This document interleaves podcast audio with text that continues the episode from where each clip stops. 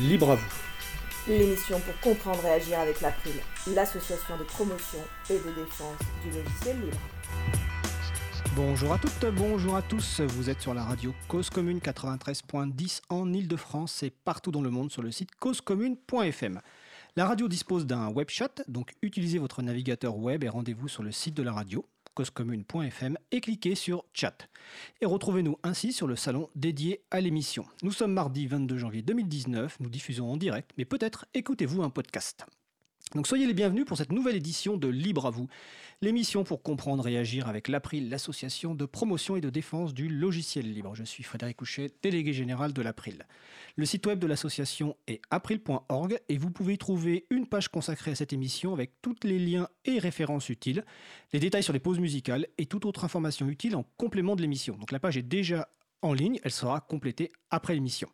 N'hésitez pas à nous faire des retours pour, indiquer ce qui vous a plu, mais aussi des points d'amélioration. Je vous souhaite une bonne écoute.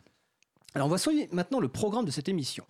Nous allons commencer par une intervention de ma collègue Isabella Vanni, coordinatrice vie associative et responsable projet à l'April, qui va nous faire un point sur des actions de sensibilisation pour démarrer ainsi une chronique intitulée Le libre fait sa com.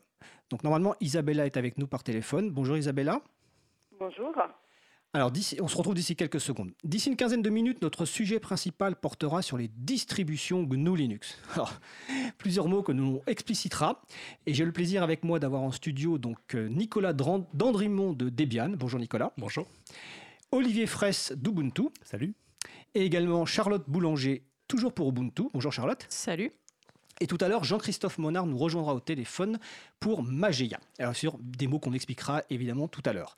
Ensuite, aux alentours de 17h10, nous aborderons notre dernier sujet qui concernera la boutique en ligne en vente libre avec, les mêmes invités, par chance. Euh, et je salue de nouveau Charlotte qui était également à la régie, donc qui va faire deux tâches aujourd'hui en parallèle. Euh, donc tout de suite, place au premier sujet.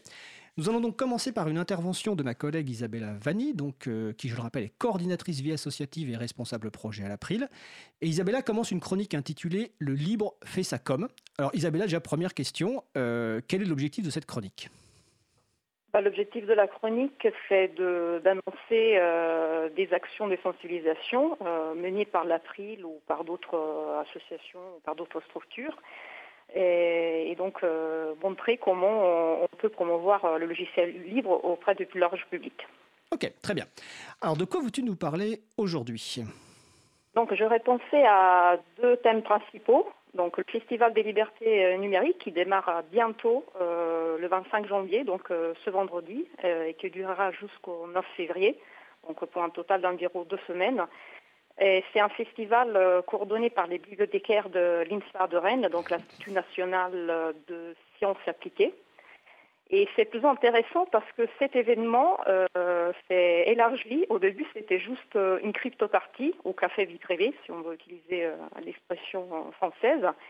Et après, petit à petit, voilà, il a eu de plus en plus succès, au point qu'en 2018, le premier festival des libertés numériques a eu lieu euh, à Rennes et aux environs de Rennes. Je, vais, je, voulais préciser euh, euh, la commune. Et cette année, donc en 2019, deuxième édition, le festival se déplace même en dehors de la Bretagne. Et donc il y aura des, événements aussi à Rouen, Nantes et dans d'autres communes.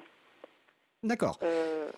Et est-ce que l'April participe à cet événement d'une façon ou d'une autre? Alors, malheureusement, nous n'avons pas réussi à proposer euh, des, conférences. Par contre, euh, l'Expo Libre, donc euh, les, panneaux qui expliquent la philosophie du logiciel libre et qui ont été réalisés par le groupe de travail sensibilisation de l'April, seront bien présents à, cette édition et seront en particulier exposés à, la bibliothèque de Sciences Po de Rennes. D'accord. Il y a, voilà, il y a plein d'autres, euh, plein d'autres événements. On compte environ une cinquantaine d'événements. Il y a plein de bibliothèques qui participent, des, tiers-lieux comme l'Open Factory euh, à Brest et plein d'associations euh, et de groupes d'utilisateurs ou utilisatrices à Rennes et environ, bien évidemment. Donc c'est un festival des libertés numériques donc qui se passe à Rennes du 25 janvier au 9 février. C'est le, public cible, c'est tout public. Hein. C'est euh, la personne qui veut découvrir un petit euh, peu jusqu'aux personnes qui sont plus pointues sur le sujet des libertés euh, informatiques. Tout à fait. Et je précise, c'est à Rennes, mais pas que. Il y a d'autres, il y a plein d'autres villes. Il y a Rouen, Nantes, Lannion, Brest et plein d'autres communes. C'est vraiment plus large cette année. Donc, on est bien content de signaler cet événement. Et puis le deuxième point.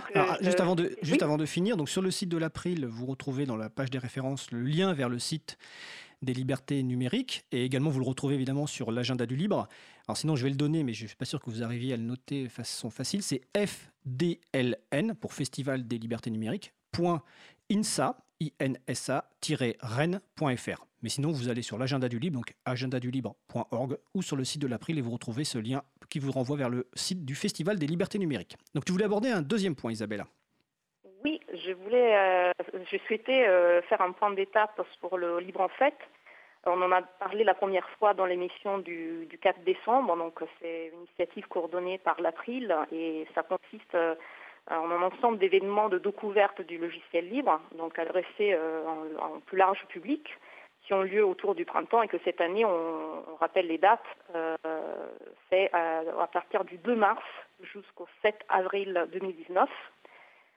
Donc euh, juste pour rappel, l'April coordonne l'initiative, mais ce sont les groupes d'utilisateurs ou l'utilisatrice de logiciels libres qui organisent euh, les événements, ainsi que les médiathèques, les clubs informatiques, les espaces publics d'accès Internet, toutes structures ou associations ayant à cœur la promotion du logiciel libre peut bien, évidemment organiser des événements. Et euh, je rappelle que pour référencer euh, les événements dans le cadre du Libre en Fête, il euh, suffit de rajouter le mot-clé Libre en Fête 2019 avec un tiré entre chaque mot lors de la soumission de, l'événement dans l'agenda du livre. Mais il est possible aussi, bien sûr, d'ajouter le, mot, clé par la suite si vous avez déjà prévu et soumis des événements entre ces dates donc pour l'instant, il y a combien euh, d'événements euh, référencés à peu près? Voilà. Euh, combien d'événements on en a aujourd'hui ou combien on cible? Alors combien on en a aujourd'hui et combien on cible? Très bien. Donc aujourd'hui, il y a, pour l'instant, il y a 25 événements référencés. On en cible 200. Donc je, reste optimiste parce que cette année, on a, on a lancé les, premières, les premiers appels beaucoup à l'avance, donc à la mi-décembre normalement s'y prenait un peu plus tard. Donc euh, j'espère que par anticipation, on vous fera avoir plus d'événements. Et j'aimerais bien signaler deux événements euh, qui ont lieu euh, en Ile-de-France, en particulier en Essonne. Donc il y a l'espace public numérique de Vers-le-Grand qui a déjà participé à l'édition 2018 et ça fait très plaisir qu'il participe à nouveau donc euh, du 26 au 30 mars, euh, au menu présentation de logiciels libres et fête installation. Et puis il y a le club informatique libre de Gomet-le-Châtel, toujours en Essonne, euh, qui propose lui aussi une démonstration de logiciels libres, une fête d'installation. Et ce qui nous fait très plaisir, c'est qu'ils exposent aussi l'Expo Libre. Donc une autre occasion pour, pour nos panneaux d'être exposés et admirés. Et puis, il y a une toute nouvelle association aussi, Ethics, qui est née en septembre 2018. Donc, euh, elle a son siège à Alson, en Normandie. Donc, c'est une toute nouvelle association et elle a déjà dit présent euh, au Libre en Fête 2019. Donc, euh, on est, on est ravis.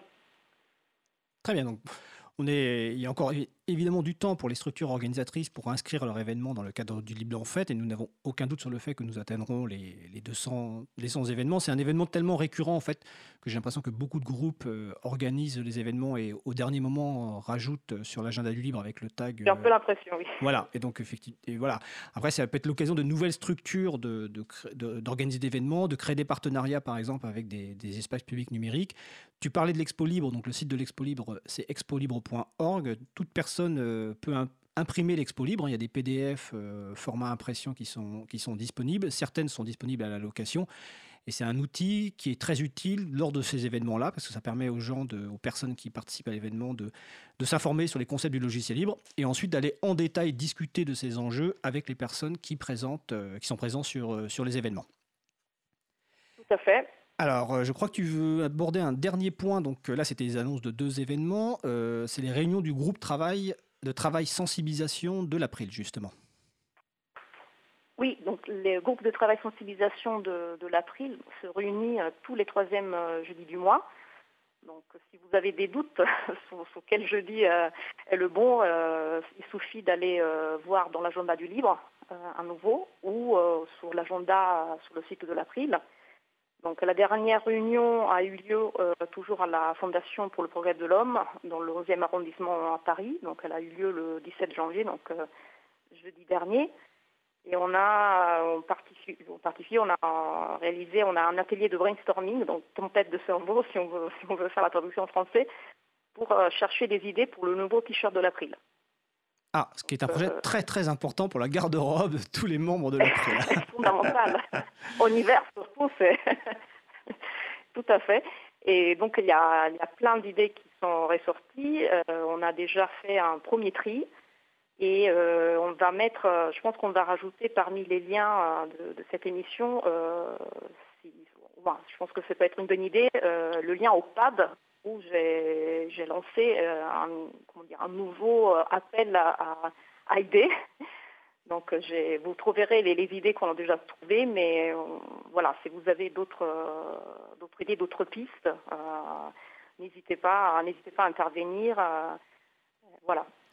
Alors je précise qu'un pad, c'est une page sur Internet, sur un site web qui permet à n'importe qui de contribuer sans créer un compte. Euh, donc on peut directement taper du texte et, proposer des améliorations. Donc on mettra le lien dans, les, dans la page de référence sur le site de l'April, donc april.org.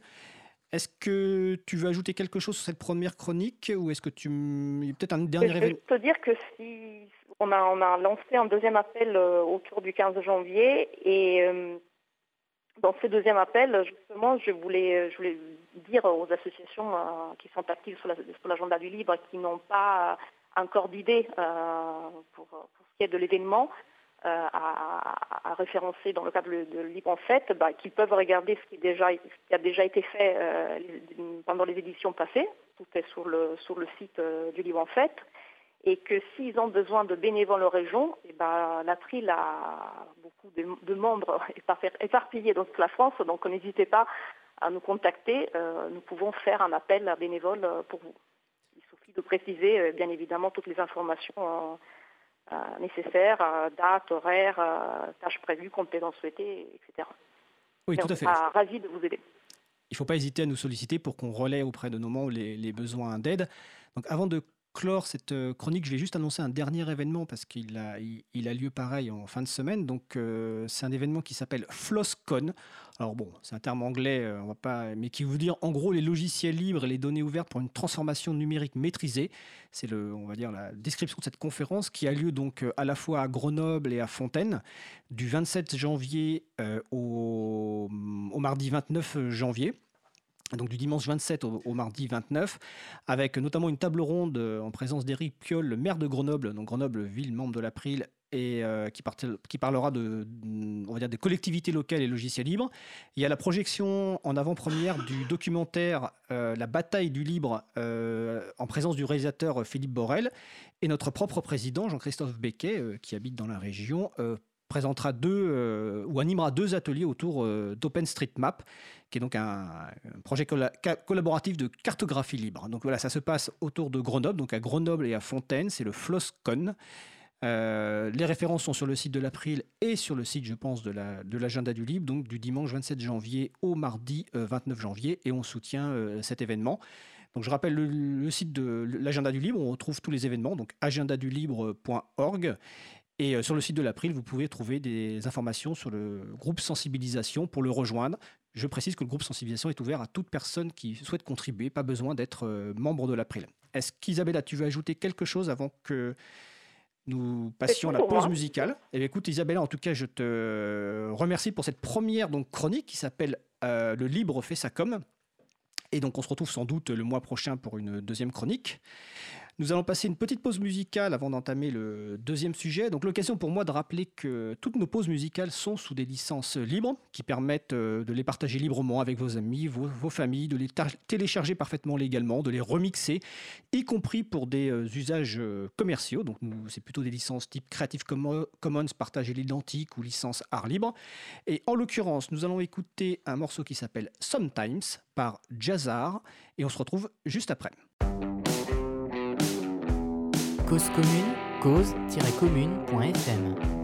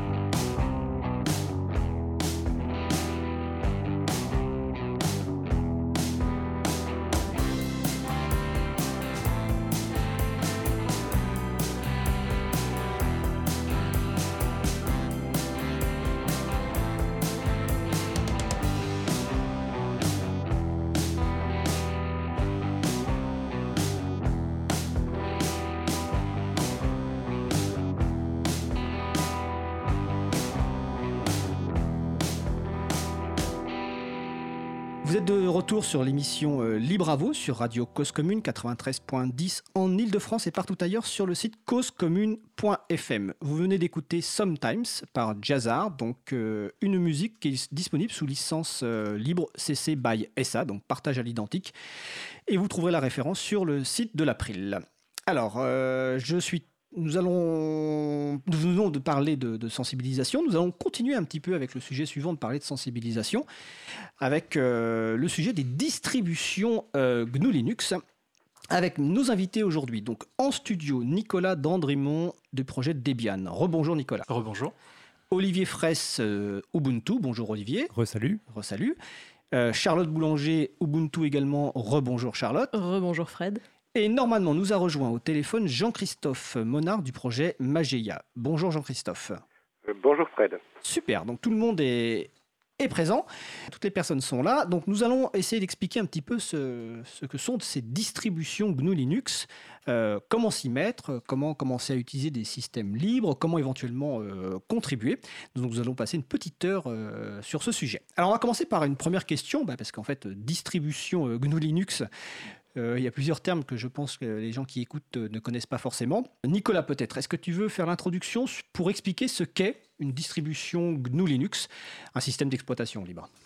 Alors, euh, une, distribution GNU Linux, c'est effectivement un système d'exploitation complet qu'on va pouvoir mettre sur, sur son ordinateur, par exemple,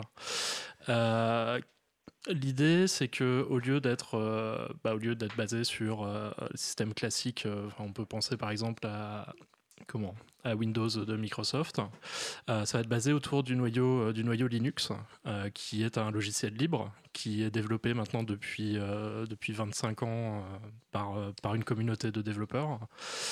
et au-dessus de ce noyau Linux, on va ajouter des logiciels qui seront dans la majorité des cas aussi des logiciels libres euh, donc des logiciels qui vont permettre bah, d'avoir un environnement de bureau, euh, un navigateur web euh, qui va par exemple être Firefox qu'on va pouvoir utiliser pour, naviguer sur Internet, un client email,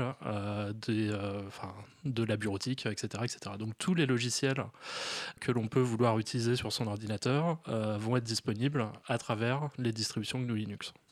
Alors tu as expliqué, et après je passerai la parole évidemment aux autres personnes, tu as expliqué Linux et distribution. Le terme GNU, alors, euh, le terme GNU, euh, ça vient du projet GNU, qui est un. Donc, en fait, c'est le projet GNU, c'est un projet de système d'exploitation euh, qui a été lancé par Richard Stallman, dont on a probablement déjà parlé dans cette émission, il y a maintenant 35 ans. ouais, 35 ans cette année. Donc l'idée du, euh, du, projet GNU, c'est d'avoir un système d'exploitation qui libère les utilisateurs. Donc euh, l'idée, c'est d'avoir euh, un ensemble de, logiciels que tout le monde peut, bah, qui, sont, des logiciels libres en fait, donc que tout le monde va pouvoir utiliser pour n'importe quel usage, va pouvoir diffuser, va pouvoir modifier et redistribuer.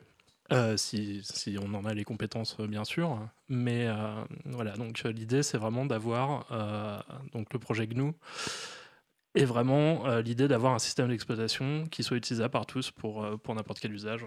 Qui, un système d'exploitation libre, entièrement, enfin, entièrement libre, utilisable par euh, toute personne.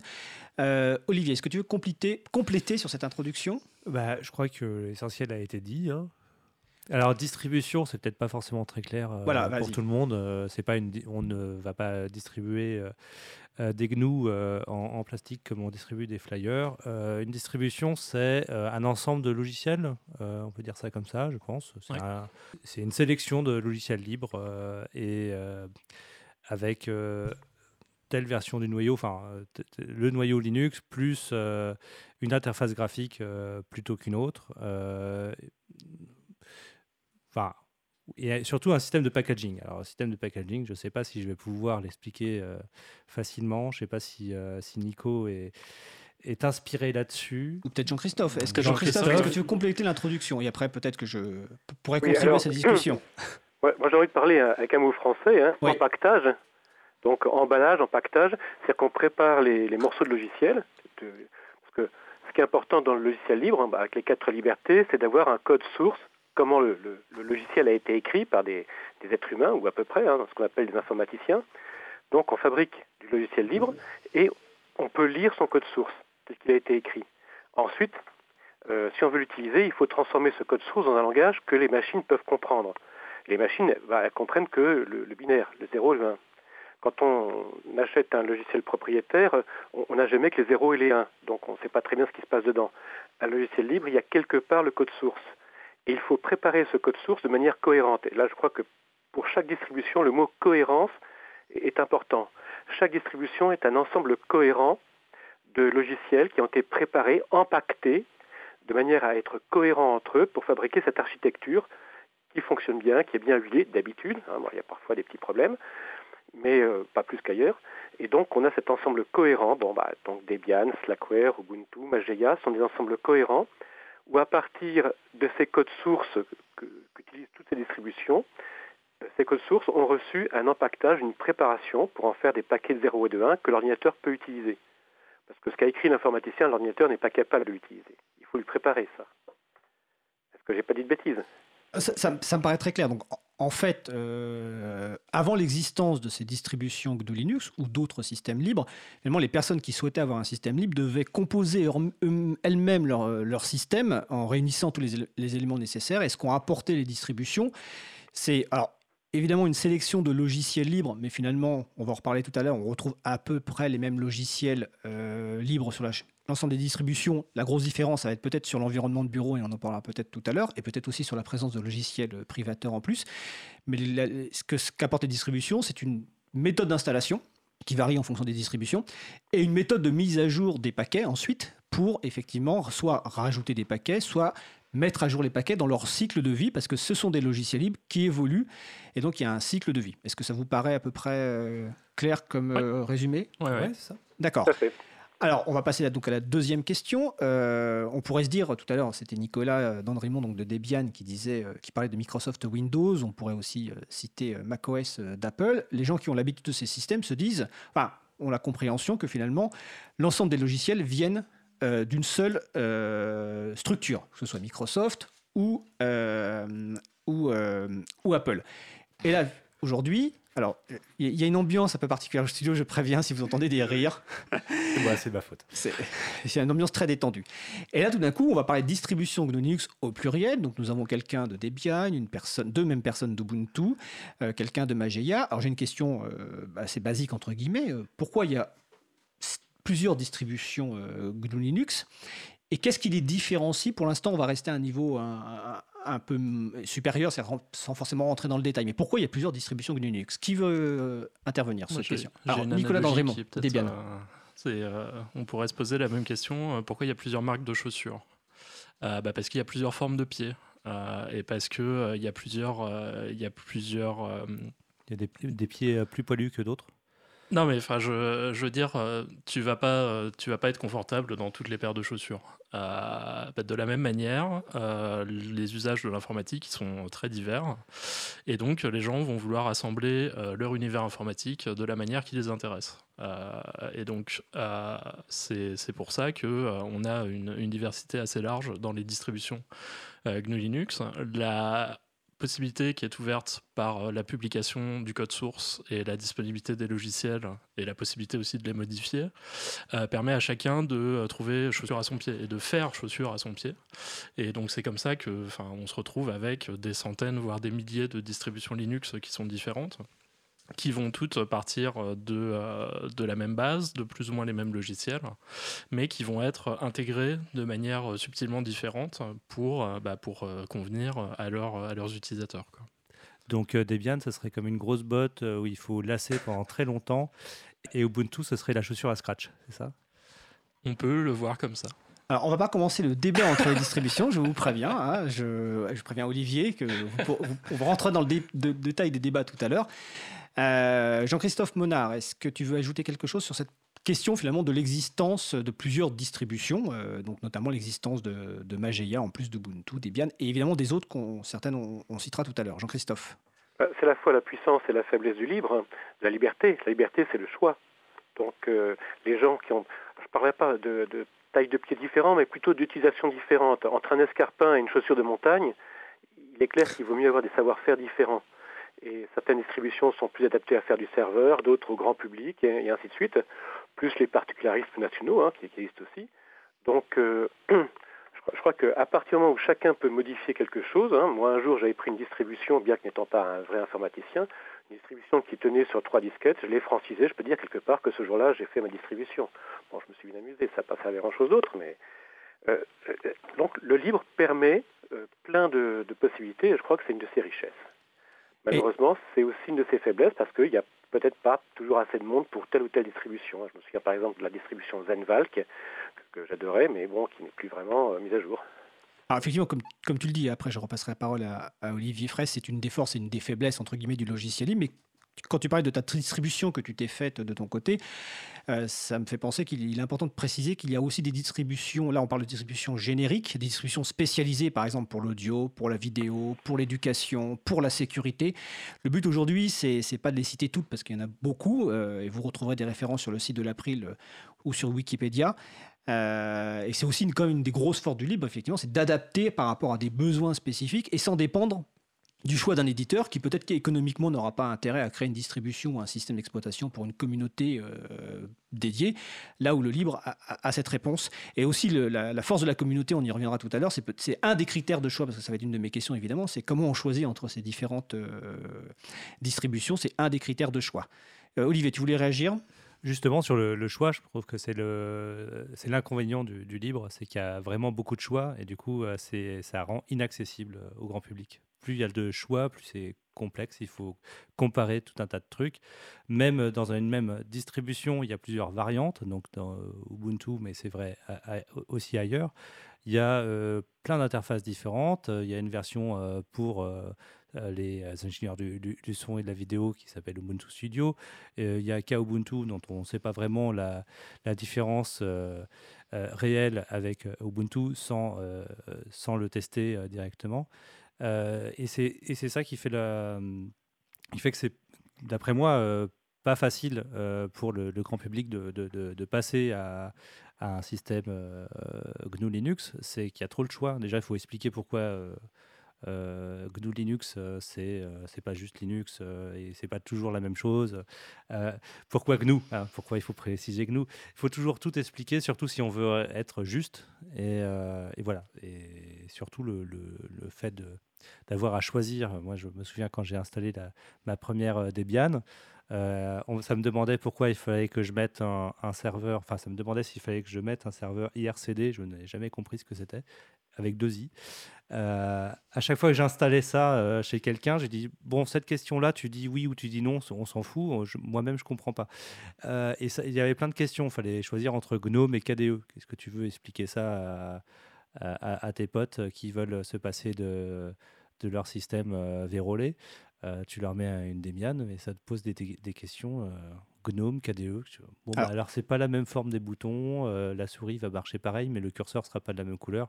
Enfin, on va revenir sur ces questions-là parce que là, je crois que sinon on va perdre les gens déjà. Euh, GNOME KDE. Alors sur la précision que j'ai demandé au départ sur distribution GNU Linux, comme c'est le terme titre du sujet, il était important de le préciser, mais j'ai parfaitement conscience que dans des événements libristes, ces questions-là ne sont pas forcément abordées, et c'est pas forcément un mal au départ. Ça, c'est chacun fait les personnes font ce, qu'elles veulent. Euh, je voudrais avoir un petit peu la réaction aussi de, Charlotte, qui a la délicate tâche aujourd'hui d'être aussi en régie. Je la remercie sur cette euh, multiplicité de distribution et aussi avoir un petit peu son son parcours parce que euh, comment elle est venue bah, finalement aux distributions libres et sa rencontre avec Ubuntu. Est-ce que tu peux nous faire un petit point là-dessus alors euh, effectivement, mon parcours n'est pas celui d'une informaticienne parce que j'ai découvert Ubuntu par le web design de façon un peu détournée, mais euh, j'avais, euh, en m'intéressant au web design, je me suis intéressée au développement, en m'intéressant au développement, je me suis intéressée à l'informatique. Et c'était pas lié à mon métier, mais sur, mais en fait, Linux, quand, on, quand tu connais pas, même si tu, tu connais pas, ça a une espèce d'aura de personne qui fait de l'informatique pour de vrai. Et euh, en m'intéressant à ça, et je me suis, euh, je me suis, je suis partie vers Ubuntu parce que c'est euh, pour les débutants celle qui est conseillée par beaucoup de sites grand public. Moi, par exemple, j'ai découvert avec le site Open Classroom, anciennement site du zéro. et ça, c'est le, eux, leur but du jeu, c'est d'être le plus grand public possible. Donc, moi, j'ai commencé avec Ubuntu, par exemple. J'ai essayé Debian il n'y a pas longtemps et Effectivement, ça pose beaucoup de questions au début, mais après, c'était plutôt cool. C'était plutôt une bonne surprise parce que hum, on a l'impression qu'il y a un gouffre des fois entre Debian et Ubuntu, alors que pas du tout. merci Charlotte, on aura l'occasion de, passer tout à l'heure sur la deuxième partie, la partie contribution, parce que ta, participation en tant que contributrice est également intéressant. Je vais continuer sur les questions justement. Euh, alors là, je vais vous demander, si possible, d'être relativement bref, ou en tout cas d'être relativement clair. Euh, et je vais commencer par euh, Jean-Christophe Monard, d'expliquer bah, finalement en quelques mots votre distribution. pourquoi elle existe, d'où elle vient, comment elle fonctionne. En tout cas, essayer, entre guillemets, essayer de la, de vendre aux personnes qui, écoutent et pour qu'on comprenne mieux un petit peu quel est le positionnement de chaque distribution et, éventuellement les, différences entre elles. Donc, Jean-Christophe sur, sur Mageia. Et Mageia, ce qui caractérise Mageia aussi bien que ses ancêtres, c'est la facilité, la facilité d'installation, la facilité d'utilisation, de, mise à jour. Il y a toute une interface graphique, hein, tout un système graphique qui permet donc de gérer cette euh, distribution euh, sans faire de ligne de commande. je me souviens une fois aux rencontres mondiales du logiciel libre, il y avait un, un qui, pour se moquer d'un ancêtre de Mageia, disait Bon, ça c'est une distribution pour les secrétaires, c'est pas une distribution pour les hommes, les vrais. Je lui ai répondu oui, parce qu'avec ça, une secrétaire euh, installe facilement un serveur ou un, poste client sans avoir besoin d'un informaticien. Donc, Mageia, puis aussi parce que j'ai rencontré. Euh, c'est une communauté qui est en grande partie francophone, hein, donc ça c'est intéressant. Donc c'est pour ça que j'utilise, entre autres. Et voilà, c'est quand je, je vais chez les gens pour installer Linux ou dans, au cours des install parties, c'est effectivement la, distribution que je préconise pour les débutants, bah, à cause de sa grande facilité et, sa variété d'interfaces graphiques. On peut choisir en fonction des personnes, et puis d'une équipe qui est assez réactive. Magia, c'est une distribution qui existe, et, euh, je ne sais plus depuis combien de temps. Euh, tu parlais des ancêtres, c'est une dérivée d'autres distributions qui existent depuis une vingtaine d'années. Ça me fait penser que d'ailleurs, euh, je crois que les premières distributions GNU Linux doivent dater de 1992, euh, avec vraiment les premières, à l'époque des noyaux Linux 0.90 quelque chose. Alors, Nicolas me fait un petit signe en doutant, mais, étant plus vieux que Nicolas, j'ai à peu près confiance sur le fait que la première fois que j'en ai utilisé une, c'était à cette époque-là. Et je crois que d'ailleurs celle-là existe toujours, c'était Slackware, c'était à l'époque sur des, disquettes, il devait y avoir 50 ou 70 disquettes. En tout cas, voilà, Mageia a une longue historique de mise à jour, c'est une distribution, il faut le rappeler que l'association qui porte Mageia est une association dont le siège social est, à Paris. Il y a un, forum qui a l'air euh, très actif euh, en français, comme les forums d'Ubuntu. D'ailleurs, c'est là que j'ai sollicité à voir quelqu'un de Mageia euh, suite au fait que, au changement de date, la personne qui devait parler de Mageia, Anne-Nicolas, ne pouvait plus être disponible. Donc voilà, ça c'est Mageia. On va passer maintenant la parole donc à Nicolas Dandrimont pour Debian. Euh, bah, du coup, la distribution Debian, euh, notre, euh, notre slogan, c'est d'être le système d'exploitation universel. la distribution, elle a été créée en août 1993, donc elle fait partie des toutes premières distributions Linux qui, qui, ont, qui, ont été, qui ont été créées. Et donc notre, notre vision, c'est d'avoir une distribution qui soit le plus proche possible de ce que vont fournir les projets amont, donc euh, les logiciels que l'on va impacter dans notre distribution vont être le moins modifiés possible par rapport à ce qui est publié euh, par, euh, par les auteurs originaux. notre autre force, c'est la diversité des, des architectures sur lesquelles on fonctionne, c'est-à-dire que Debian va pouvoir fonctionner du téléphone au supercalculateur en passant bien sûr par l'ordinateur classique de bureau ou ordinateur portable. Voilà, on va pouvoir faire tourner les mêmes logiciels hein, sur toute cette diversité euh, de, euh, de dispositifs, d'ordinateurs. Euh, je voudrais intervenir sur Debian pour en dire du bien. un jour, un expert en sécurité m'a dit à propos de Debian que ce sont les gardiens du temple, parce que non seulement la distribution utilise des logiciels libres, mais le fonctionnement associatif au niveau mondial de Debian cherche à appliquer les valeurs du libre. Bon, maintenant aussi chez Mageia, puisque nous ne sommes plus euh, dirigés par une entreprise, hein, mais par une association. Mais je pense que c'est ça, les gardiens du temple, ça correspond très très bien à Debian. Eh ben, merci, oui, effectivement, ça fait partie, euh, ça fait partie des choses qui sont très, euh, enfin, qui sont vraiment au cœur de Debian. C'est, euh, enfin, la, philosophie du projet est très proche de la philosophie qui est à la base du logiciel libre. Je ne sais pas si tu as prévu d'en reparler après, Fred. Alors, ça, dépendra évidemment du, temps disponible. Et Debian est souvent la mère d'autres distributions plus spécialisées. Oui, aussi. Voilà, comme c'est pas une distribution un petit peu effectivement à part. Olivier et Charlotte sur Ubuntu FR, qui en premier? Sur Ubuntu FR Enfin, sur Ubuntu, sur Ubuntu, sur Ubuntu. parce qu'on avait une version francophone d'Ubuntu, mais on a arrêté de, de la faire. Elle avait de, de différent que la, le fait que la, le français était la langue par défaut et, euh, et, très momentanément, on a désactivé des, des, fonctionnalités très contestées dans la communauté qui était le, la recherche euh, dans Amazon. euh, mais... Je n'avais pas prévu d'en parler, mais bon, c'est bien. Ah non, mais il n'y a, pas de problème. Alors Ubuntu. Il y, y, a eu des, des... c'est ça qui est aussi la différence avec, euh, avec Debian, c'est que Ubuntu est relativement impur. Euh, mais euh, euh, Debian est la, aussi la, mère de, de, de, Ubuntu. Pas la merde, hein, là j'ai dit la merde. Excusez-moi, pardon, on est à la radio. non, non, c'est sans, sans, Debian, il n'y aurait pas de, il y aurait pas d'Ubuntu. Et d'ailleurs, quand on nous demande comment contribuer à Ubuntu, généralement on renvoie vers Debian. On dit contribuer à Debian, vous aiderez Ubuntu. Et je pense que, euh, que Debian survivra euh, à la fin du capitalisme beaucoup mieux que, euh, beaucoup plus facilement qu'Ubuntu. Alors, je ne suis pas sûr que la fin du capitalisme, on ait le temps de le traiter dans l'heure de l'émission.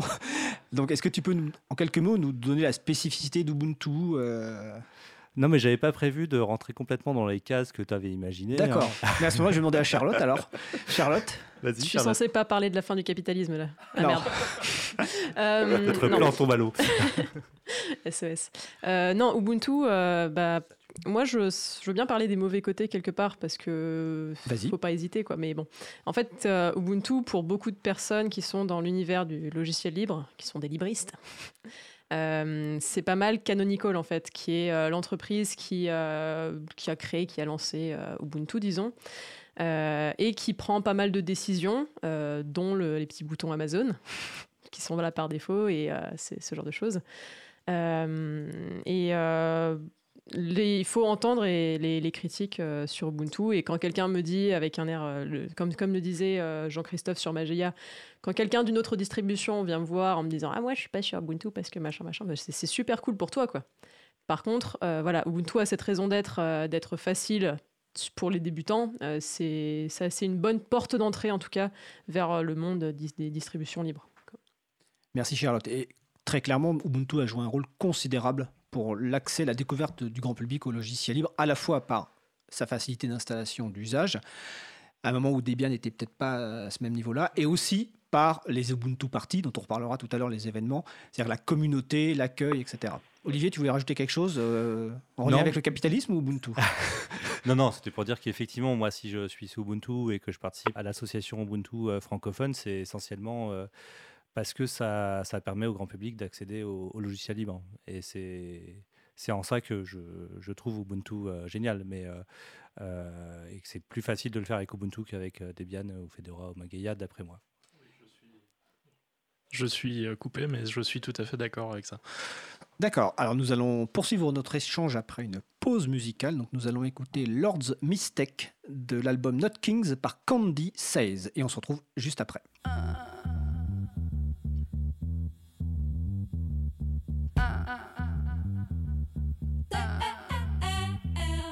Cause commune, cause-commune.fm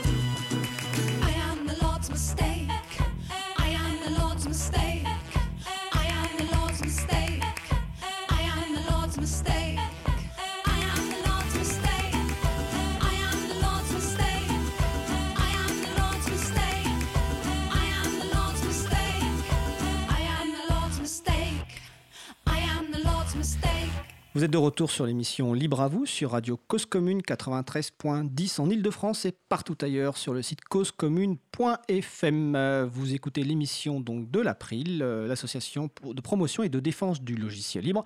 Nous parlons actuellement des systèmes d'exploitation libre, donc avec euh, mes invités Nicolas Drandrimont pour le projet Debian, Olivier Fraisse pour le projet Ubuntu, Charlotte Boulanger aussi pour Ubuntu et Jean-Christophe Monard avec nous au téléphone pour Mageia. Donc juste avant la pause musicale, ah oui, la pause musicale c'est Lord's Mistakes de Candy 16, c'est en licence libre euh, CC by donc euh, partage dans les conditions à l'identique et vous retrouvez la référence sur le site de l'April. Donc juste avant la pause, nous parlions un petit peu des différences entre les distributions Mageia, Ubuntu et Debian. Nous allons maintenant aborder le sujet, parce qu'évidemment, on a parlé des distributions, mais comment s'y mettre euh, parce que l'une des difficultés aujourd'hui du monde du logiciel libre, enfin pas aujourd'hui d'ailleurs depuis très longtemps, c'est que le fait quand on achète un ordinateur dans le commerce, il est très souvent préinstallé avec un système d'exploitation privateur, donc que ce soit Microsoft Windows ou macOS euh, d'Apple, et donc assez souvent on doit installer une distribution GNU Linux si on veut commencer à utiliser un environnement entièrement libre. Alors, de ce point de vue-là, est-ce qu'aujourd'hui, il est possible d'installer des distributions GNU Linux euh, par n'importe quelle personne? Qui veut commencer? Je vais bien parler. Ah, Jean-Christophe, vas-y. Oui, parce que j'ai donc participé à beaucoup d'installations dans les install ou chez les particuliers. Euh, la plupart des gens n'installent pas Windows, donc effectivement, ils ne savent pas très bien installer un système d'exploitation. Euh, donc il vaut mieux quand même avoir quelqu'un avec soi, ne fût-ce que pour être rassuré euh, psychologiquement. Bon, quelques personnes douées peuvent le faire uniquement en lisant des, des, conseils sur euh, le web ou dans des livres, des revues, qui sont très bonnes, mais en général, il vaut mieux quand même être accompagné parce qu'il y a des, questions de vocabulaire qu'on ne s'est jamais posées, et là on gagne quand même beaucoup de temps. enfin, c'est le conseil que je donnerais et, naturellement essayer de contacter euh, une association d'utilisateurs de logiciels libres. Euh, il y en a à peu près partout en France maintenant. Nicolas Dandrimont. Oui, je suis, euh, je suis tout à fait d'accord avec ça. il y a. En fait, je, pense qu'aujourd'hui, c'est effectivement à la portée de, je pense à la portée tout un chacun de pouvoir installer une distribution avec une distribution GNU Linux. Par contre, l'aspect communautaire est super important et euh, la vie de la communauté et faire en sorte que les gens euh, comprennent que euh, dans euh, le logiciel libre, il n'y a pas que euh, un outil technique qui est super utile, qui est un système d'exploitation, mais qu'il y a aussi une philosophie, des valeurs, et puis des gens qui sont derrière, derrière ces projets. c'est super important. Et du coup, les initiatives comme les premiers samedis du libre de Paris Nux, qui sont des, install parties en fait. Alors les premiers, samedis donc, de Paris Nux, Paris Nux qui est le groupe d'utilisateurs et d'utilisatrices de logiciel libre de la région parisienne, donc ça se passe à la Villette chaque premier samedi du mois. Et une install party, c'est une fête d'installation, ou en tout cas un événement dans lequel il y a des personnes qui ont certaines compétences un peu avancées sur l'installation de logiciels libres et de distribution libre, qui aident d'autres personnes à se faire installer, donc accompagnent des personnes débutantes à l'installation de, distribution libre. À la Cité des Sciences, je précise. Tu as dit, dit, à la Villette? Ah, à la Villette, donc à la Cité des Sciences et de l'Industrie. Porte de la Villette, à Paris. Carrefour numérique. Et, ce genre d'événements existe euh, dans d'autres événements en région et on les retrouve sur le site de l'agenda du libre. Oui, bien, bien sûr. Et puis ces, euh, ces événements-là, ça fait aussi un point euh, un, peu, un peu fixe, un point focal où bah, les gens qui ont, qui ont un système libre sur leur, sur leur machine peuvent venir poser leurs questions. ça, ça fédère vraiment les, les, communautés. je sais que par exemple, bah, je, je, reprends l'exemple de la Villette, il y a des gens qui installent des Ubuntu, des Mageia, des Fedora. Euh, et euh, d'autres d'autres distributions diverses et variées quoi. Euh, et enfin on est on est vraiment tous contents de, de, s'entraider en fait et puis d'aider d'aider les gens à se libérer. Charlotte, toi qui, qui participe, alors je laisse le temps d'allumer son micro, toi qui participes aux, aux Ubuntu Party, est-ce qu'aujourd'hui, bah, est-ce que c'est obligatoire de devenir une Ubuntu party pour se faire installer Ubuntu? C'est sans doute un, bon conseil. Voilà, oui. Elle organise. Elle organise. Elle organise, c'est vrai. Mais... C'est que l'expression prêchée pour sa paroisse, un truc comme ça. Est-ce que tu peux nous expliquer euh, comment fonctionne une Ubuntu party? Alors, une Ubuntu Party, euh, il y a une install party et il faut avouer que c'est l'événement, euh, c'est l'événement central. Une install party, donc vous l'avez compris, on installe, on aide les gens à installer un système d'exploitation libre sur, sur leur machine. C'est ce dont parlait Nicolas. Euh, je crois, ou Jean-Christophe, je ne sais plus. Les deux. Les deux, c'est magnifique. Euh, mais oui, c'était Jean-Christophe euh, parler qu'on peut avoir besoin d'aide pour, pour se rassurer, c'est exactement ça. après, une Ubuntu Party, c'est un peu particulier par rapport au premier samedi du livre, parce qu'il y a aussi des conférences à côté qui sont filmées. Des ateliers aussi où on met des gens devant un ordinateur et puis on va dire bon ben là on va apprendre comment, comment prendre en main son environnement Ubuntu par exemple et plein d'autres sujets. Euh, et, ça dure deux euh, jours. Hein. Ça dure deux jours. Complet. Sauf s'il y a des manifestations, ça dure un seul jour dans ces cas-là. rapport à la dernière Ubuntu Party. Charlotte fait référence à l'annulation de la dernière Ubuntu, enfin du samedi de l'Ubuntu Party suite à la fermeture des lieux culturels à Paris pour les manifestations Gilets jaunes. C'est ça. Et pour clarifier, euh, avec Olive, on fait partie de Ubuntu FR. c'est pas. Alors explique-nous ce qu'est Ubuntu FR. Oui, ça peut être bien. c'est l'association francophone des utilisateurs d'Ubuntu. Euh, et euh, euh, c'est des utilisateurs. Quoi. Alors, il y en a qui contribuent, pas tous. Moi, j'ai jamais contribué à, la distribution Ubuntu. J'ai uniquement contribué à l'association Ubuntu FR en faisant notamment des designs, des t-shirts, des sites internet de temps en temps. Euh, mais la communauté, euh, et il faut distinguer la communauté euh, Ubuntu FR de, ceux qui font la distribution. Est-ce que Olive, tu es d'accord avec moi? Oui, c'est ça. Dans, dans, Ubuntu FR, donc Ubuntu francophone, il y a très peu de contributeurs au code de, Ubuntu et des logiciels qui, qui composent Ubuntu. C'est essentiellement les 200 000 inscrits du forum Ubuntu FR et les organisateurs et les bénévoles des Ubuntu Party.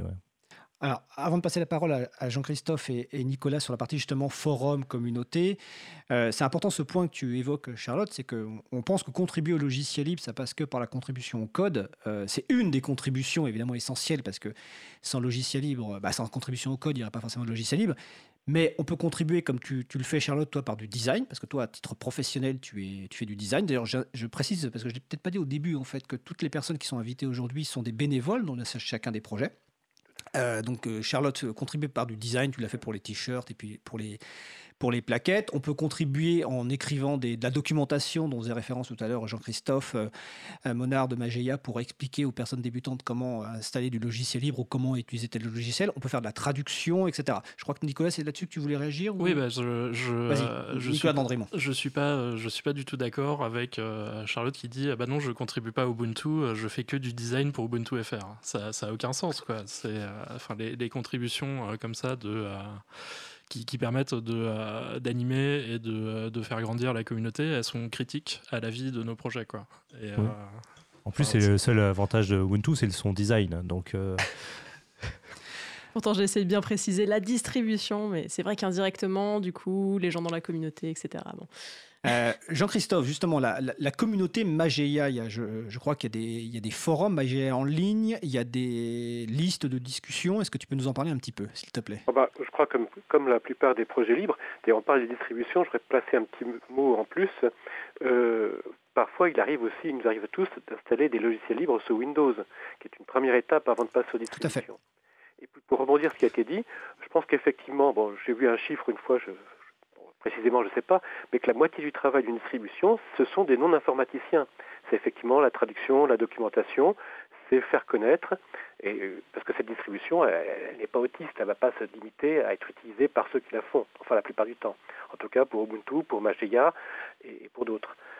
Alors, euh, pour Mageia, effectivement, nous avons des listes à peu près dans toutes les langues, euh, enfin toutes les langues d'utilisateurs, hein, ça en fait beaucoup, des forums, des forums IRC, des, blogs, qui permettent donc les remontées, les, difficultés, parfois aussi les félicitations, les remerciements aux contributeurs informaticiens. Et donc, effectivement, toute cette communauté internationale, en grande partie française, mais pas exclusivement, hein, pas du tout. Donc, euh, il y a aussi pas mal de Brésiliens, d'Allemands, et ainsi de suite. Donc, toute cette communauté euh, amène ses contributions, donc euh, qui sont pas du code pur. Chacun à son tour, à un moment de sa vie, peut contribuer et profiter. Donc, c'est vraiment. je me souviens un, jour, Michel Rocard avait dit que un grand avantage du logiciel libre, c'est qu'on a intérêt à ce que l'autre réussisse pense que, bon, enfin, en tout cas pour moi, philosophiquement, c'est une chose importante dans le libre. ça, permet donc plus de partage, de solidarité, on va dire même d'amour chrétien entre les êtres humains. Hein. On a intérêt à ce que l'autre réussisse, et c'est pas de la jalousie. Si l'autre euh, fait quelque chose, fait un joli dessin, euh, une couverture de CD ou, un, peu de documentation, tout le monde va en profiter, même au-delà de, la distribution. Il y a des contributions à telle ou telle distribution qui vont profiter aux autres. Hein. Oui, tout à fait. Il y a, des, contributions effectivement croisées. Euh, donc merci Jean-Christophe. Ça me fait penser, enfin ça me fait penser. Euh, je voudrais juste aborder deux, petits points où parler, pas, je ne sais pas qui voudra en parler parce que dans, dans l'arrivée vers les distributions logicielles libres, il y a deux points qui me paraissent intéressants. C'est la notion de double amorçage, c'est-à-dire euh, qui existe encore aujourd'hui par quelqu'un qui veut garder par exemple son Microsoft Windows et la deuxième notion euh, que je voudrais que vous explicitiez, c'est les, pour tester, c'est les CD ou clés USB euh, dites live, c'est-à-dire autonomes. Alors, n'est que dans des Debian. Oui, bah du coup, euh, effectivement, euh, si on veut, euh, si on veut faire un premier pas vers le logiciel libre sans, sans, sans, sauter dans le grand bain, effectivement, bah, la première, la première solution, Jean-Christophe en parlait, c'est d'installer des logiciels libres sur son système d'exploitation existant. ça, il y, a, y, a beaucoup de, y a beaucoup de gens qui le font, notamment installer LibreOffice ou Firefox sous, sous, Windows, c'est un grand classique. Après, si on veut tester les systèmes d'exploitation GNU Linux, le plus simple, effectivement, c'est de prendre un, une, une clé USB qui euh, va avoir le système d'exploitation dessus. On va pouvoir la démarrer euh, et euh, la tester sans, sans, rien modifier sur, euh, sur son ordinateur. Donc ça, ça permet effectivement de tester l'environnement de bureau, de voir si on est confortable ou pas avec, avec le système. Et après, une fois qu'on est prêt à sauter le pas et à avoir une installation fixe sur son ordinateur, on peut effectivement faire de la place à côté de son système d'exploitation existant. Donc on garde son système d'exploitation existant et on ajoute en double amorçage la distribution Linux qui, qui, qui, nous a fait plaisir. La distribution GNU Linux? Oui, euh, Linux, GNU Linux. Euh, GNU, euh, KFreeBSD. et donc il faut préciser qu'au démarrage de la machine, ensuite il y aura un menu qui permettra de choisir le système d'exploitation qui démarrera. Effectivement, voilà, on va, on va avoir quelques secondes au démarrage de la machine pour choisir sous, quel, sous quel système on veut démarrer. Jean-Christophe, est-ce que tu veux rajouter quelque chose sur ce point ou, Olivier? Bah, oui, bon, la plupart des distributions de public maintenant ont des CD-ROM, enfin plutôt des DVD maintenant autonomes, mais je voudrais souligner donc euh, un apport de Debian qui est euh, fait par donc un, professeur allemand, le Herr Dr. Knopper, qui nous fait la fabuleuse Knopix, que j'ai utilisé très souvent pour des démonstrations ou pour tester du matériel. Si je veux acheter un, ordinateur ou quand je le récupère à la déchetterie, ce qui coûte beaucoup moins cher, euh, je le teste d'abord avec une Knopix ou un, un CD-ROM live et ah, au passage, une chose pour euh, parler du logiciel libre, toutes nos distributions, euh, certains systèmes d'exploitation propriétaires euh, passent beaucoup de temps à observer ce que nous faisons et à chercher à savoir s'ils nous en donnent la permission. Et donc, ça veut dire beaucoup de puissance de calcul. Ce qui fait que très régulièrement, sur des ordinateurs, bah, disons-le que je, récupère, qui ont 10 ans d'âge, je retire le système Windows, j'installe Linux et il marche aussi vite qu'un système Windows récent.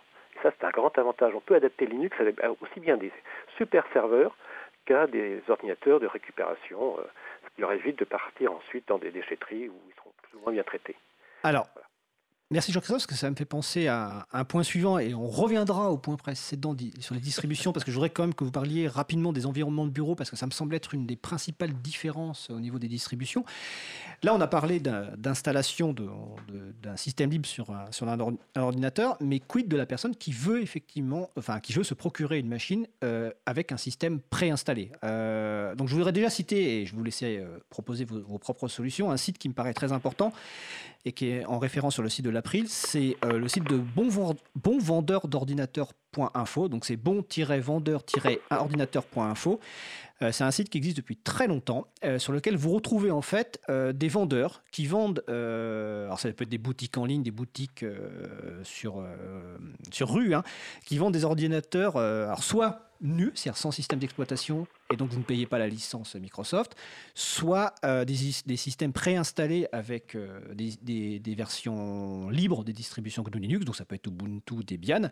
Euh, tout à l'heure, Jean-Christophe, enfin à l'instant, Jean-Christophe parlait des, vieux ordinateurs. Moi, à titre personnel, je pense qu'on est plus dans ce cas-là. À la maison, j'ai des, ordinateurs, des laptops, euh, donc des ordinateurs portables qui datent de 2010 pour mes enfants, que j'ai acheté donc chez un de ces revendeurs qui est cité, qui est en l'occurrence Ecoder, donc qui est une structure qui fait le recyclage d'ordinateurs, qui fait travailler des personnes en situation de handicap et en reprise d'emploi. Qu'il est... Alors, il y a des versions avec Microsoft Windows, mais il y a aussi des versions avec Ubuntu. Donc, j'en ai acheté. Alors, je suis désolé. Ensuite, ce que j'ai fait, la première chose que j'ai fait, c'est que j'ai installé Debian à, la place. Et ces machines fonctionnent très bien. Euh, mes enfants les utilisent au quotidien. Euh, un autre de mes serveurs est sur une autre distribution. Alors, libre, dont on parlera peut-être tout à l'heure, qui est Triskel.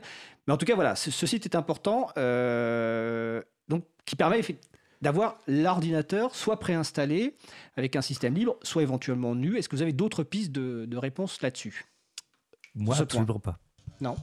Euh, euh, euh, alors Jean-Christophe Modard, et après un, petit conseil. J'ai toujours été beaucoup plus satisfait d'aller chez des assembleurs ou des, petits revendeurs, des, artisans qu'on trouve dans les villages, dans les petites villes, qui vous donnent, qui vous fabriquent votre ordinateur ou qui, enfin, ils ne le fabriquent pas, mais ils assemblent ce qu'il faut, plutôt que dans les grandes surfaces. Là, de toute façon, en plus, on aura beaucoup de mal à, se faire rembourser Windows. Parfois, ça coûtera plus cher de se le faire rembourser si on veut le retirer. Et euh, on est souvent avec des machines qui sont euh, très captives, très propriétaires. Et donc, sur le site bonvendeur-d'ordinateur.info, vous trouvez des références de vendeurs en ligne et de vendeurs dans les différentes euh, régions. Je citais Ecoder parce qu'ils sont en région parisienne, mais ils livrent. Et il y en a, il y a des revendeurs, effectivement, sans doute dans la plupart des régions françaises qui, permettent de, récupérer des machines recyclées, voire des ordinateurs nus. Alors, par rapport à la, aux licences euh, Microsoft euh, Windows qu'on appelle la vente forcée, malheureusement, alors c'est un sujet qu'on abordera sans doute un jour, Malheureusement, la, Cour de justice de l'Union européenne a considéré que ce n'était pas une pratique déloyale en toutes circonstances, alors qu'en fait, c'en est une, parce que concrètement, on ne peut pas se faire euh, rembourser ou se faire désinstaller euh, Microsoft Windows, alors qu'il existerait des solutions techniques, car tout à l'heure, quand on parlait du double amorçage, une solution technique serait simplement que les fabricants préinstallent plusieurs systèmes et lors de l'achat de l'ordinateur, avec un code d'activation qui serait par exemple payant pour Microsoft Windows ou, un coût raisonnable pour d'autres systèmes, permettrait d'activer tel ou tel système. Bon, c'était une petite parenthèse. Euh, je crois que Nicolas, tu voulais euh, réagir sur, cette, euh, sur ce point-là. Non, pas. Alors compléter, vas-y. Ouais, non, je, je, je, pense à des, à, des, à des fabricants, là c'est plus sur du matériel neuf du coup, qui, qui, poussent des, qui poussent des solutions libres. Je pense à Librem par exemple, qui est euh, un, fabricant de, un fabricant de matériel, qui fait des ordinateurs portables et qui commence à faire des téléphones aussi, euh, qui tourne sur une distribution qui s'appelle PureOS et qui est une euh, dérivée de Debian.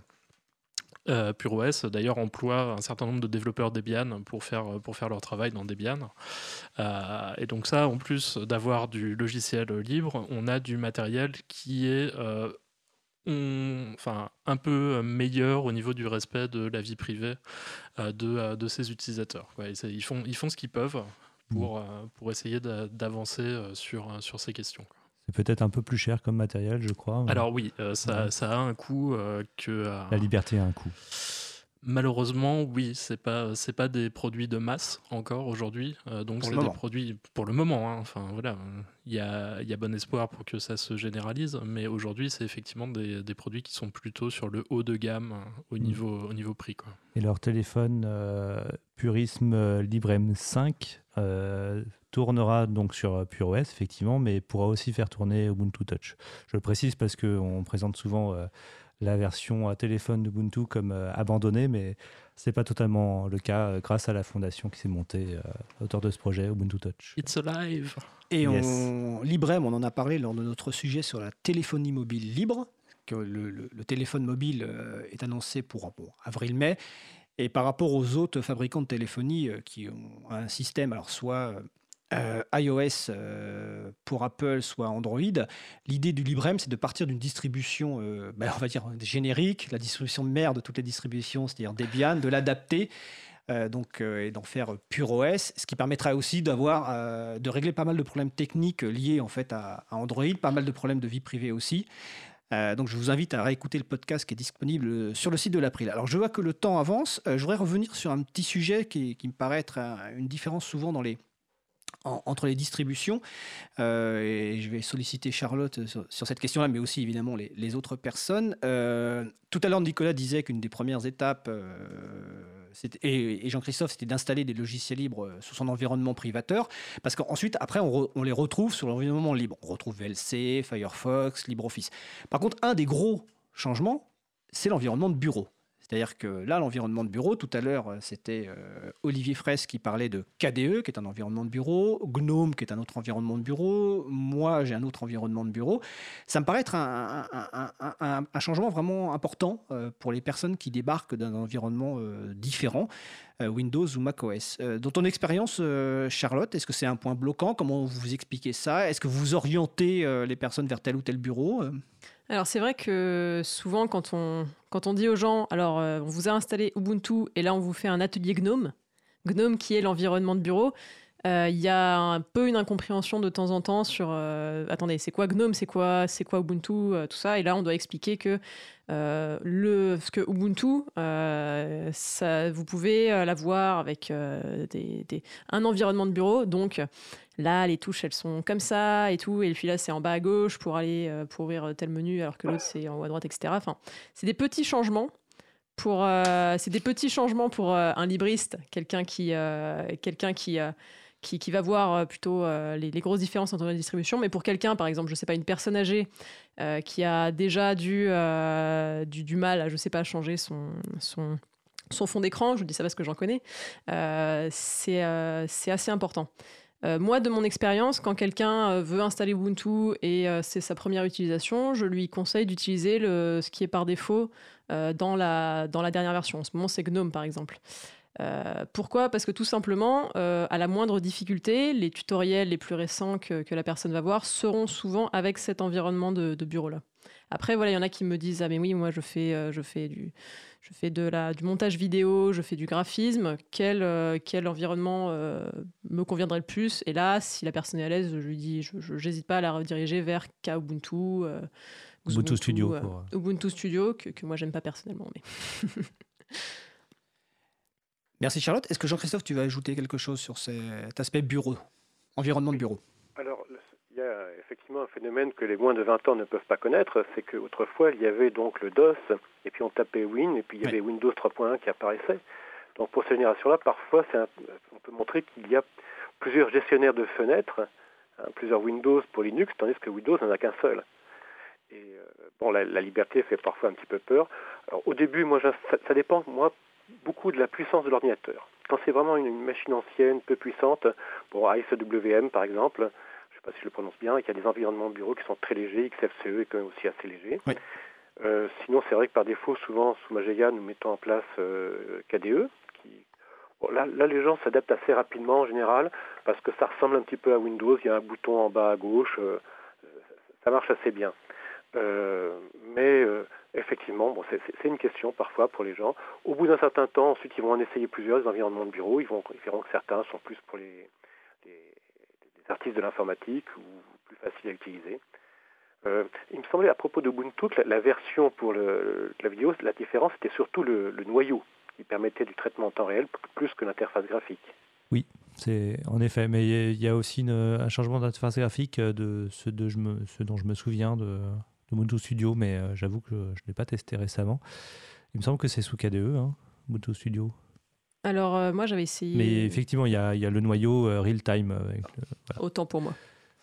Toi, tu avais essayé Ubuntu Studio, euh, Charlotte? Alors non, euh, Ubuntu, il me semble. Enfin, en fait, c'était une, euh, c'était encore quelque chose d'autre. KDE Live.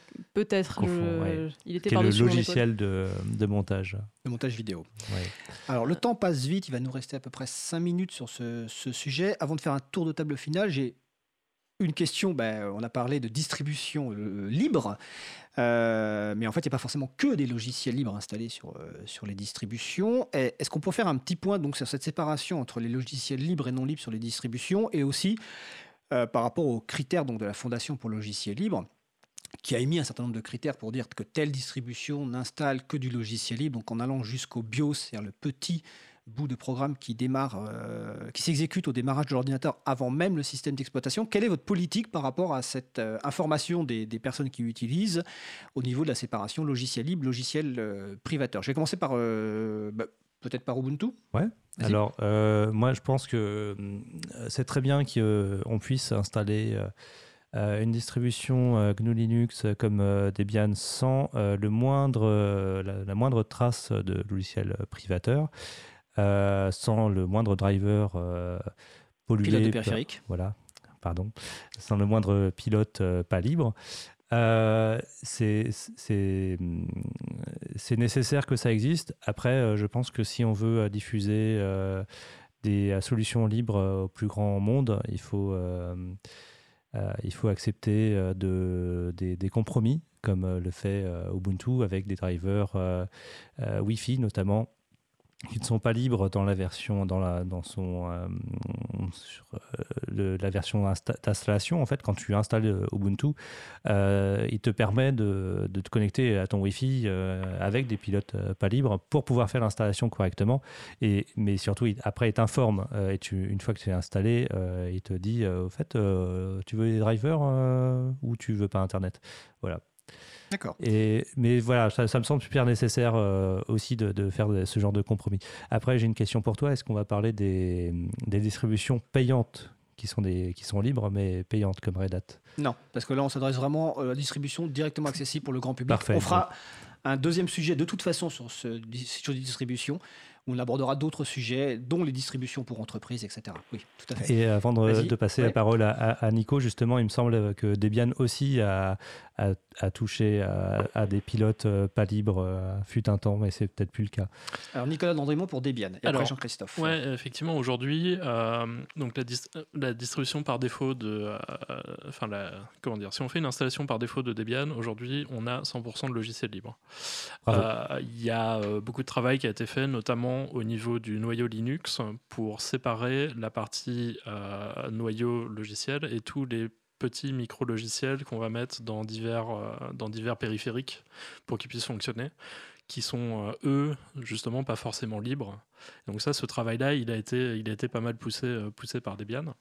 on a la possibilité, par contre, de effectivement ajouter les, les, pilotes de périphériques et les micro-logiciels qui sont nécessaires pour le fonctionnement du matériel, euh, qui sont euh, du coup des logiciels qui ne sont pas libres. Euh, on met pas trop ça en avant sur nos pages web, sur notre documentation. Par contre, c'est des, choses qui sont, qui sont vraiment disponibles publiquement et qui sont assez proches, en fait. enfin, ils sont dans la même archive que les, logiciels libres. Et c'est d'ailleurs le reproche qui nous est fait par la, par la Free Software Foundation. la Fondation pour le logiciel libre. C'est que le, la partie non libre de Debian est pas assez bien séparée de la partie libre. Euh, voilà, euh, c'est un peu la, position euh, orthodoxe de la, de la FSF là-dessus. quoi. Jean-Christophe Monard pour Mageia, quelle est la politique de Mageia par rapport donc à cette séparation logicielle libre ou cette information Alors, bon, fondamentalement, donc les, tous ces paquets de, de, logiciels sont séparés en différents, sur différentes étagères, pour prendre un terme commun. Alors il y a des étagères pour les logiciels libres, des étagères pour les logiciels qui ne sont pas libres, et là on prévient au moment de l'installation. Alors c'est vrai que au début j'étais très puriste, je ne les mettais pas, mais pour, le grand public, j'ai vite compris qu'effectivement on peut les mettre comme étape intermédiaire. Moi je ne les mets pas pour moi. Et euh, il y a aussi, on va dire, une étagère pour les logiciels qui sont euh, gratuits ou libres, mais qui posent des problèmes dans certains pays, parce que là aussi, euh, les, problèmes de brevet logiciel, par exemple, font que certains logiciels sont utilisables dans certains pays et pas dans d'autres. Donc, euh, on a des miroirs hein, qui en fait sont des espèces d'étagères ou tiroirs où on range tous ces paquets de logiciels. Et à l'installation, bon, il y a un avertissement. Est-ce que vous voulez euh, installer des logiciels non libres aussi? Mais bon, c'est vrai que c'est un peu discret et c'est surtout pour des installateurs avertis. Je dirais quelqu'un du grand public, bah, il va faire OK, OK, OK, il les aura. Mais parce qu'on sait bien que pour les débutants, bah, c'est nécessaire. Voilà. D'accord. Alors, cette partie va se terminer. Je vais vous laisser chacun et chacune une minute euh, si vous avez quelque chose à ajouter. Donc, bah, Jean-Christophe, comme tu avais la, parole, est-ce que tu souhaites ajouter quelque chose euh, sur ce sujet des distributions euh, GNU Linux? Eh ben, je trouve excellent qu'il y ait beaucoup de distributions de Linux. Et bon, là, parce qu'on n'a pas peur d'aborder des sujets qui fâchent, quand le fondateur de Ubuntu a, dit publiquement qu'il voulait qu'on remplace Linux par Ubuntu, c'est vrai que ça m'a beaucoup énervé. Et c'est pour ça aussi que je n'utilise pas Ubuntu, même si c'est une distribution qui est tout à fait techniquement au point. Effectivement, sa facilité d'utilisation est très bonne. Euh, donc, euh, utiliser des logiciels libres, bah, c'est participer à un monde de liberté et d'entraide, et c'est ça le, plus important. Et euh, comment dire, bah, Majaya est une distribution communautaire, associative, qui quelque part procède de, la liberté du, côté non marchand de Debian, mais aussi avec une facilité d'utilisation très grand public que j'apprécie tous les jours. Bah, merci Jean-Christophe. Alors Olivier, pareil, Olivier Fraisse, en moins d'une minute. Ouais, je me souviens pas euh, de cette parole de, de Mark Shuttleworth sur, euh, sur Linux, euh, qui devrait être remplacé par Ubuntu, mais je, je, ferai des, des, recherches. Apparemment, Nico non plus ne s'en souvient pas. Shuttleworth, qui est le, le, fondateur, de Canonical. Canonical. qui sponsorise Ubuntu, et qui est, qui est donc le créateur d'Ubuntu en fait. Non, je n'ai pas grand-chose à rajouter, si ce n'est que N'hésitez pas à tester. Euh, j'invite tous les, toutes les personnes euh, à, euh, qui, qui, souhaitent avoir un peu plus de liberté sur leur ordinateur, avoir moins de virus, voire pas de virus du tout. Hein, c'est un débat qu'on peut avoir, mais à essayer Ubuntu ou Debian ou Fedora ou Mageia ou, autre. Hein, mais il faut tester. Nicolas Dandrimont pour Debian Oui, je pense qu'effectivement, euh, les tester, c'est les adopter. Euh, toutes les, euh, et surtout, surtout, surtout, rapprochez-vous des, des, structures locales, de vos groupes d'utilisateurs, de logiciels libres locaux, que ce soit à Paris, Paris Nux, ou, ou en région, ou, ou, ailleurs dans le monde. Euh, parce que euh, le, point clé du logiciel libre, c'est la communauté. Et sans les, que ce soit les distributions ou euh, le reste de, la communauté du logiciel libre, c'est vraiment, c'est vraiment les gens qui, constituent, qui constituent ça, qui sont, le, qui sont la clé. Quoi. Et ces groupes d'utilisateurs, l'annuaire, vous le trouvez sur le site de, de l'agenda du libre. Charlotte Boulanger, pour conclure également bah, un petit mot, si jamais vous êtes séduit par euh, l'orthodoxie euh, de, c'est ça qu'on a dit, de la Free Software Foundation, la, fondation pour euh, le logiciel libre. Ils ont une page qui, liste les, distributions agréées par la Free Software Foundation. Donc vous pouvez aller faire un tour et, et en, essayant, en essayer une si vous avez un cœur de libriste pur aucune de nos distributions dont on a parlé n'est présente, euh, n'est présente sur cette page-là. Alors, comme l'émission est très bien préparée, cette euh, page de référence est déjà sur le site de l'April. C'est génial. Ah, il y a les deux pages, en fait. Il y a la page qui cite les distributions reconnues comme 100% logiciels libres par la Fondation pour le logiciel libre. Donc, d'où la principale est sans doute la, distribution qui s'appelle Triskel. ça me fait penser qu'il y a une société qui s'appelle Minifree, euh, qui je crois est basée en Angleterre, qui vend des laptops, euh, des ordinateurs portables préinstallés avec Triskel. Et la deuxième page qui est citée, c'est pourquoi certaines distributions ne sont pas euh, référencées comme distribution 100% logiciel libre par la Fondation pour le logiciel libre. Donc, vous verrez pourquoi Debian, mais tout à l'heure, Nicolas Dandrimont l'a expliqué. C'est un c'est la séparation effectivement du paquet, on va dire, libre et, et, non libre. Évidemment, il y a beaucoup d'autres distributions dont on aurait pu parler. Il y a aussi d'autres familles de systèmes d'exploitation, notamment nos, amis de, BSD, hein, NetBSD, FreeBSD, OpenBSD. Voilà, c'était une première introduction sur les distributions euh, GNU Linux. Euh, avant de changer de sujet, euh, mais en, gardant quand même deux des intervenants, nous allons écouter une pause musicale. Le morceau s'appelle Passagère de Captain et on se retrouve juste après.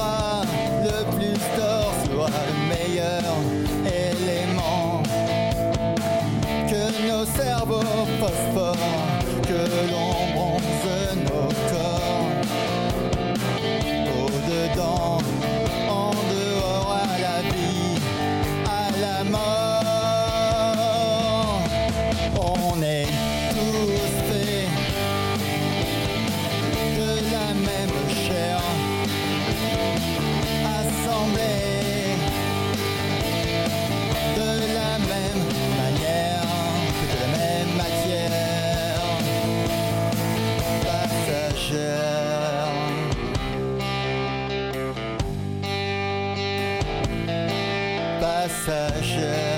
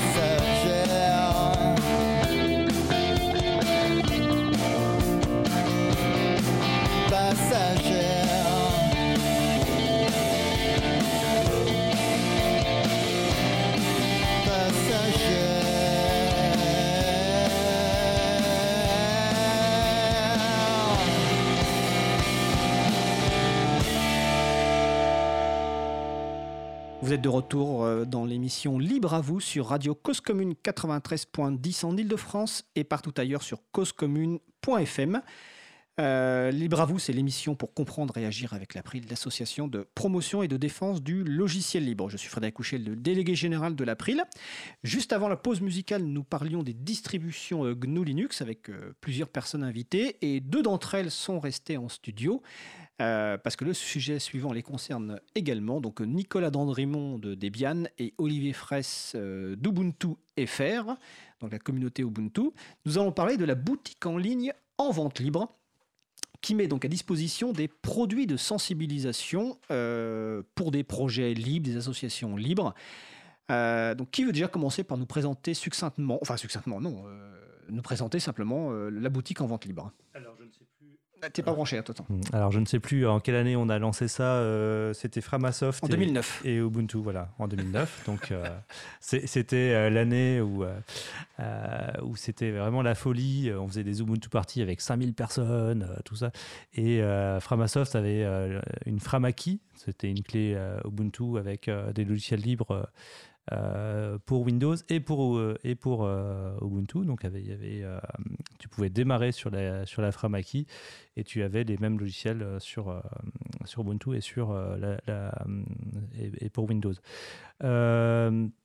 Et donc ça, c'était un partenariat Ubuntu FR, Framasoft, et on avait du coup, par la même occasion, lancé cette boutique en ligne qui permettait d'acheter des, les produits, les goodies de Framasoft et les produits de Ubuntu FR comme des t-shirts, des badges, euh, des trucs, des tours de cou et des dons. Voilà, on pouvait euh, faire des dons. Et euh, après, du coup, on, a, on s'est dit, bah, on va en faire profiter d'autres assos. Et alors, du coup, j'ai pas du tout l'historique en tête, mais assez rapidement, l'April a rejoint le, le mouvement. Mais je crois que c'était pas. Il y a eu d'autres gens avant l'April, mais Debian France aussi est rentré assez tôt en fait dans, dans le euh, dans le dans le site, libre. ouais. Ouais, ouais. On avait euh, on avait euh, pas mal de euh, pas mal de De goodies De goodies, ouais, de, t-shirts, de, de, produits dérivés. De produits dérivés, voilà, avec la magnifique spirale Debian. Ou cadeaux publicitaires, on peut dire aussi pour goodies, même si certaines personnes n'aiment pas ce terme. Et que c'est pas des cadeaux. Et que c'est pas, pas, des cadeaux, c'est de la publicité, il n'y a pas de doute, hein. c'est pas des cadeaux. On va appeler ça goodies, ça vous va Surtout pour les gens qui s'en occupent, c'est pas des cadeaux. Mais ouais. Il y a la mouette aussi qui nous a rejoint. ah oui, oui, la mouette, c'est l'association francophone qui porte, qui porte LibreOffice aujourd'hui. Hein. notamment avec leur t-shirt. Notamment LibreOffice, c'est les, les, suites bureautiques libres. et l'April, donc c'était en 2012. Euh, donc au bout de, 3 ans. Euh, donc 4-5 associations au début. Euh, ça permet aussi de mutualiser pour les structures les coûts. Par exemple, tout à l'heure, à l'instant, tu parlais des, dons. forcément, quand on fait des dons, notamment par un site bancaire, on paye des, des frais. et puis, ça nécessite une, des, compétences pour mettre en place. Donc là, ça permet aussi pour les associations de mutualiser leurs coûts Ouais, le, le, coût humain aussi. Hein, et surtout, le coût humain aussi, plus important. Y a la, maintenance d'un site, donc euh, c'est un boutique libre, hein. Hein, la boutique en ligne. Euh, on a utilisé plusieurs outils, euh, mais euh, aujourd'hui c'est PrestaShop. Avant c'était du Drupal. Drupal. Drupal, oui, c'est ça du coup. Pense aux personnes qui écoutent, qui vont chercher sur un moteur de recherche Drupal. Ils, bah, ils, vont trouver, ils, vont trouver, Surtout s'ils utilisent le même moteur de recherche que tout le monde. Excuse-moi. Euh... C'est un DuckDuckGo, c'est ça? C'est ça, oui. Non, justement. Euh... Non, vas-y, poursuis. Oui, euh, je poursuis. Euh, donc, euh, PrestaShop, c'est bien sympa, c'est assez facile à mettre à jour et tout. Mais si chaque association qu'on va, dont on va donner la liste incessamment sous peu avait un PrestaShop à maintenir, ce serait, il y en aurait forcément qui, qui auraient plusieurs années de retard. Parce que dans toutes les assos, on a, ok, on est motivé un jour pour monter une boutique. Et puis, euh, qu'est-ce qui va rester euh, trois mois après? Est-ce que le bénévole qui a monté ça est encore là? Est-ce que quelqu'un a vraiment envie de s'en occuper? Est-ce que quelqu'un a les codes d'accès? Euh, C'est dans les petites assos, parce qu'on est toutes des petites assos, sauf Debian, qui est énorme.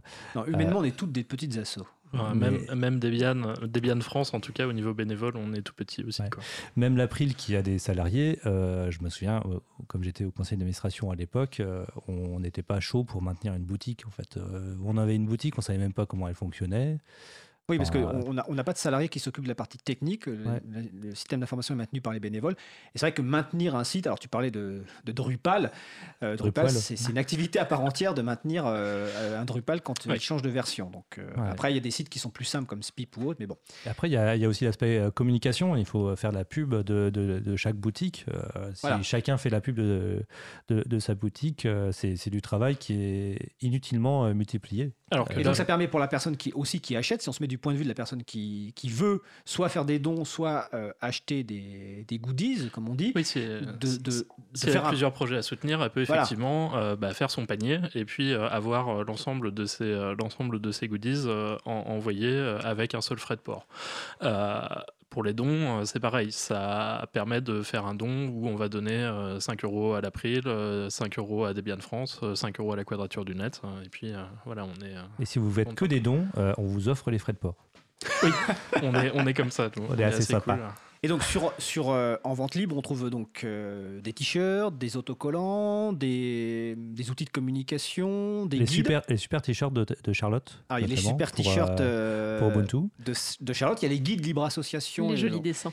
Des jolis dessins, oui. Des, guides libre association que j'ai, que certains j'en ai apporté parce qu'il faut savoir aussi qu'aujourd'hui une partie du matériel est stocké ben, dans les locaux de, de cause commune. De cause commune.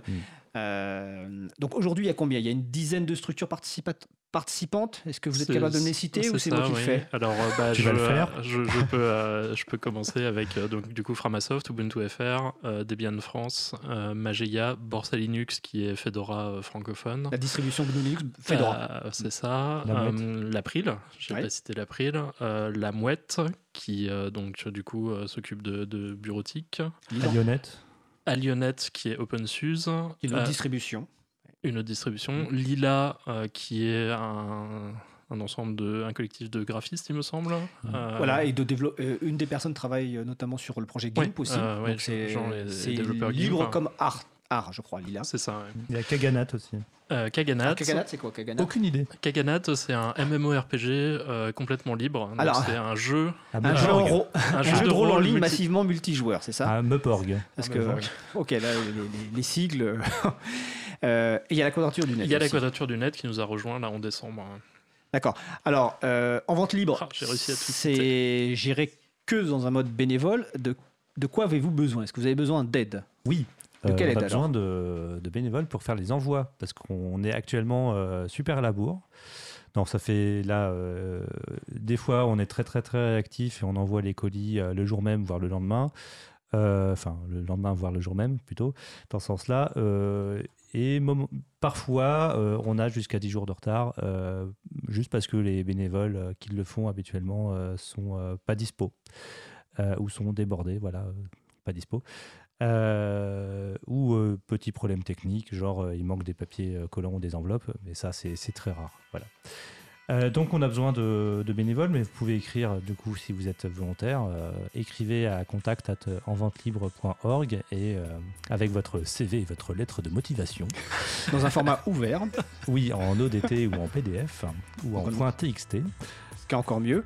Euh, et sur le site de l'April, vous trouvez une référence avec un, billet qu'a posté euh, Magali Garnero, euh, qui, bon, qui est multicasquette dans le monde ah du logiciel libre. Qui est trésorière. qui est trésorière dans Vente Libre, qui est, membre du CA de l'April de Framasoft, qui a, qui a entre autres, qui a publié récemment sur Linux FR un billet expliquant un petit peu les différentes façons de contribuer à En Vente Libre, et aussi pour les structures qui veulent participer comment récupérer bah, une copie de la convention pour voir, pour s'intégrer dans ce projet. Donc on va rappeler peut-être le, le, point le plus important. Enventelibre.org. Voilà, il y en a un qui suit, donc enventelibre.org. Tout attaché.